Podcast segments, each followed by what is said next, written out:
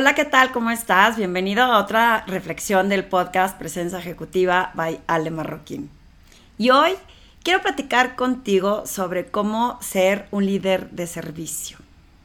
Es un término que desde que lo aprendí me encanta compartirlo con mis clientes, el cómo podemos tener compasión y autocompasión para ser líderes de servicio.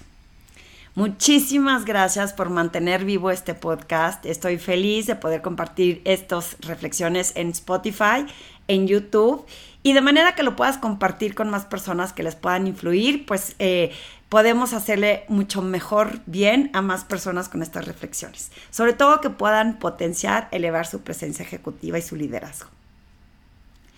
¿Cómo ser un líder de servicio? Hoy tuve una conversación con una clienta Resulta que me topo muchísimo con el tema de la falta de empatía o de la, de la inconsistencia con pensar que estamos siendo empáticos realmente cuando no sabemos claramente qué es la empatía y, y cómo ser un líder de servicio. Me parece que ya lo había platicado en otros podcasts, pero lo voy a volver a repetir el concepto porque es algo que tenemos que seguir recordando en términos de liderazgo. Ser empático no es nada más decir que soy empático y que me pongo en los zapatos del otro.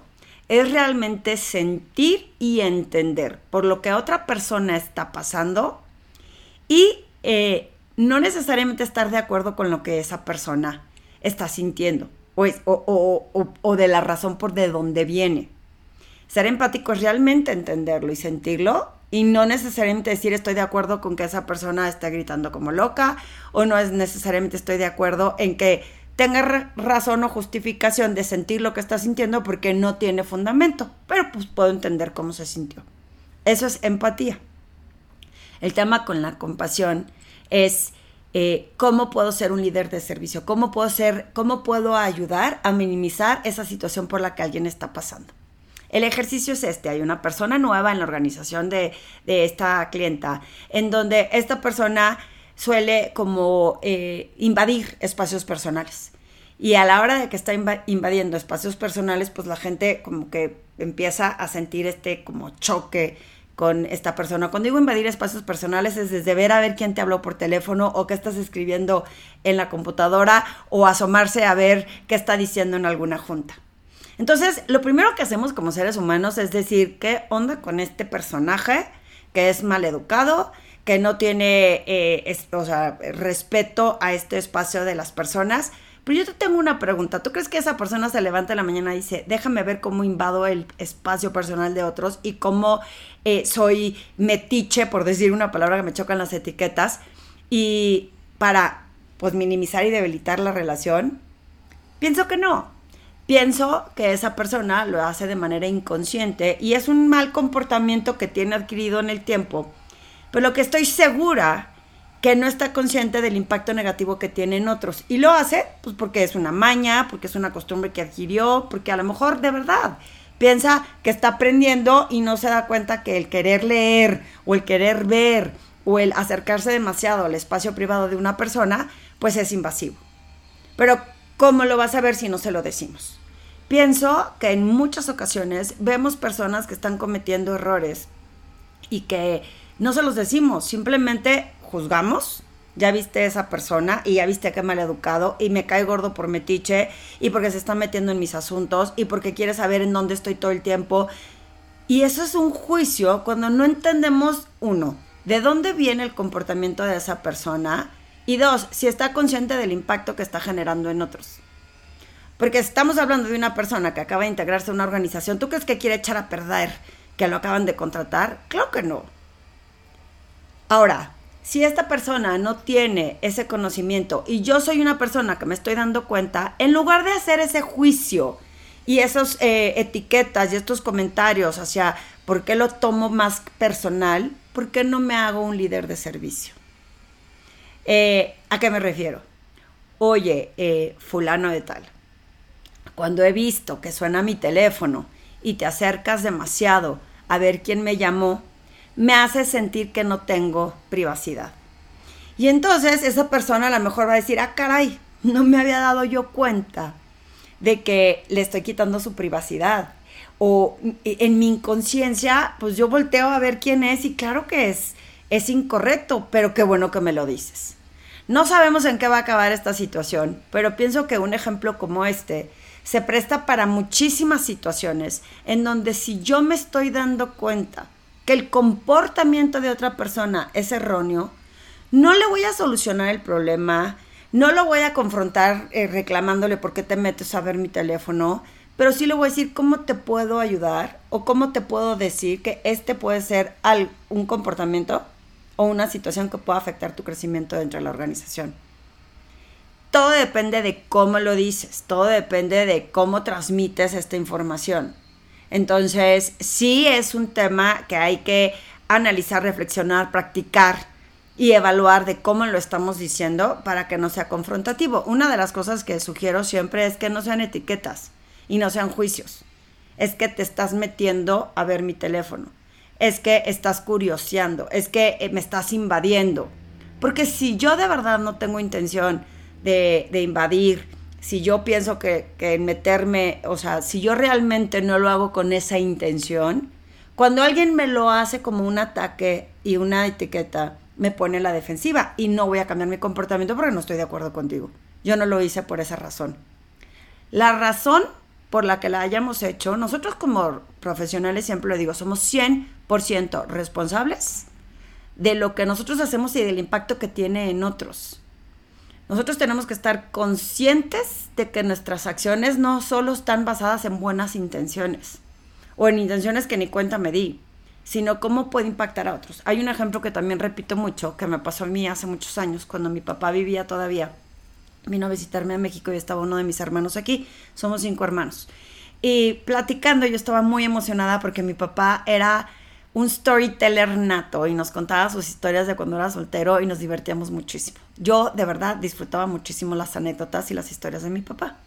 Entonces él estaba contando una historia y en ese momento me cae el 20 de otra que había contado en la vida. Te estoy hablando que si ya vino a verme a México, yo ya tendría unos, fácil, unos 35, 40 años.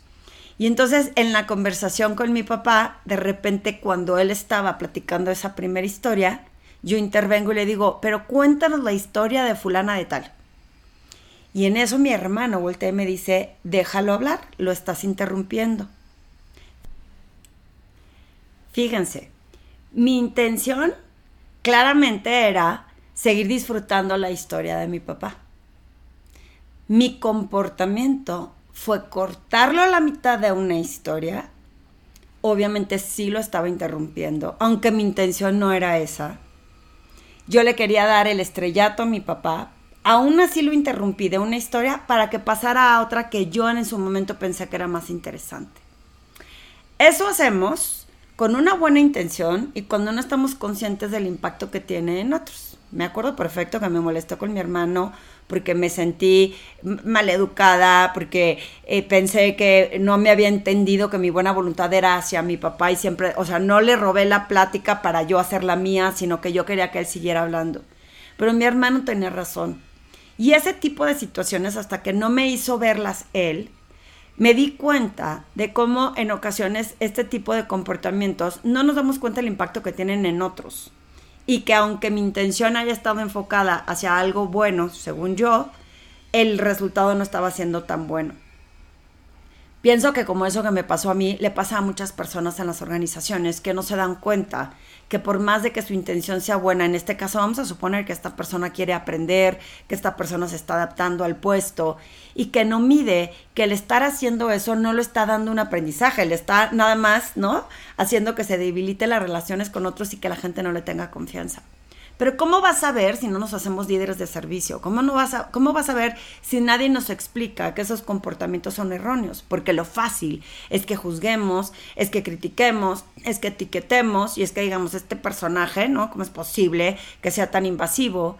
¿Y quién le está explicando que ese comportamiento le puede afectar no solo a él, sino al resto de la organización? la sugerencia para mí siempre es cómo podemos apoyar a otros a que aunque entiendo y siento por lo que estás pasando, no estoy de acuerdo con lo que estás haciendo. Pero cómo te ayudo o te apoyo a minimizar la situación en un liderazgo con compasión no es darles la solución, no es decirles qué hacer, porque ahí también se vuelve un reto. No es eh, solucionárselos, sino decir cómo te puedo apoyar o cómo de mi contribución te ayuda a ver que esto puede afectarte a ti. Cuando logramos decirlo con asertividad, cuando logramos decirlo en esa forma directa y realmente en un espíritu de agregar valor, nos volvemos líderes con compasión. Y el liderazgo con compasión es un, es un factor, es un elemento, es una acción que tenemos que tener el día de hoy. Porque he visto muchísimas ocasiones en donde los profesionales no pueden tener éxito y otros claramente están viendo que están directitos a caerse al barranco y nadie dice nada. Todo el mundo ve, uff, ya viste su comportamiento, uff, ya viste lo que va a pasar. Y el otro tema es que la forma en cómo les decimos no necesariamente es la más correcta, porque cuando utilizamos juicios y etiquetas, pues minimizamos el efecto de que pueda haber un cambio en comportamientos porque los estamos atacando directamente, porque estamos haciendo juicios sobre la persona y no sobre el comportamiento, y porque no les estamos agregando el valor de por qué les puede impactar en qué diferentes situaciones podemos utilizar tanto la empatía como este liderazgo con compasión en miles de situaciones. Y pienso que entre más subes en la escalera corporativa, más se requiere que tengamos este liderazgo con compasión y es tratar de ser de servicio. Si nosotros como líderes de área, de organizaciones, no nos ponemos de acuerdo para apoyarnos unos a otros y lo vemos como sálvese quien pueda, yo nada más rescato mi área y esto que te hacen sentir de las guerras de poder, es que es normal que haya guerras de poder, es que es normal que haya bandos pero no utilizamos este liderazgo con compasión, las empresas van a tener éxito quizá en cuanto a resultados, pero no van a ser exitosas sostenibles en el tiempo porque cada quien va manejando sus propias agendas. Porque no estamos buscando ser de servicio y estamos buscando nuestro propio beneficio o el de mi área. Que salga mencionado mi departamento, que digan que yo pude con mi eh, equipo, que nosotros fuimos los que contribuimos. ¿Y qué hay de los, de los demás? Eh, pienso que en transformación cultural de las organizaciones hay que romper con estos paradigmas y estos eh, eh, dado por hecho que así es, que va a haber guerras de poder, que va a haber grupos, que va a haber equipos y que lo vemos normal. Cuando podemos ser de servicio, decir, ¿cómo puedo yo contribuir a ayudar a que esa área batalle menos cuando mi área está contribuyendo a darle mucho más chamba en lugar de buscar un sentido de la colaboración? Piensa en qué situaciones. Yo siempre decía de broma cuando empezaba a dar mis cursos que siempre había un pleito entre el área de ventas y el área de administración. Porque la de administración siempre decía estos pasados de ventas, los de, eh, de, ventas, perdón, estos pasados de lanza, siempre quieren de último momento con tal de generar la comisión y quieren que salga el contrato en tiempo y forma y no se fijan la cantidad de chamba que tengo yo acá atrás, ¿no? Eh, y que ellos quieren que sean el primero porque a ellos les surge. Y por el otro lado, eh, los de ventas decían es que, que, inflexibles son en administración y no me dejan eh, romper esta regla y no me dejan pasarme un día para que mi bono, para que la, eh, la venta se haga, para que entre el dinero en la empresa y no saben lo que significa estar vendiendo. Y ahí no hay un tema de colaboración mutua, porque estoy solo pensando en mí y mis necesidades y las de mi equipo y de mi área y el impacto que tiene en la organización, pero por mí mismo o por mi área misma más allá de, oye, ¿cómo puedo ayudarte? Para que podamos colaborar con estos procesos. ¿Cómo podemos hacer para que a ti no te afecte tanto y para que tú me puedas ayudar? ¿Qué necesitas de mí? ¿Cómo puedo ser de servicio para hacer que esto funcione? El liderazgo con compasión funcionaría de manera exponencial si logramos hacerle ver a la gente que de verdad hay que ser empáticos, pero con conciencia, no nada más decir me pongo en los zapatos del otro sino realmente entender y que cuando sea necesario, cómo podemos ser de servicio. Yo te dejo este mensaje, piénsalo. Eh, ¿Cuántas veces te has visto eh, entre la encrucijada de decir, ¿cómo le puedo apoyar a alguien? ¿Cómo se lo digo correctamente? Por ahí hay un podcast de lenguaje de poder en donde la asertividad es sumamente importante para influir. Y al mismo tiempo, ¿cómo puedo hacer de servicio? Porque eso me va a regresar a mí un bienestar. Y no solo a mí, a la organización. Ya me contarás qué opinas de esta reflexión, si te sirve, cómo podemos compartirla con más personas y sobre todo muchísimas, muchísimas gracias por acompañarme en este camino de liderazgo.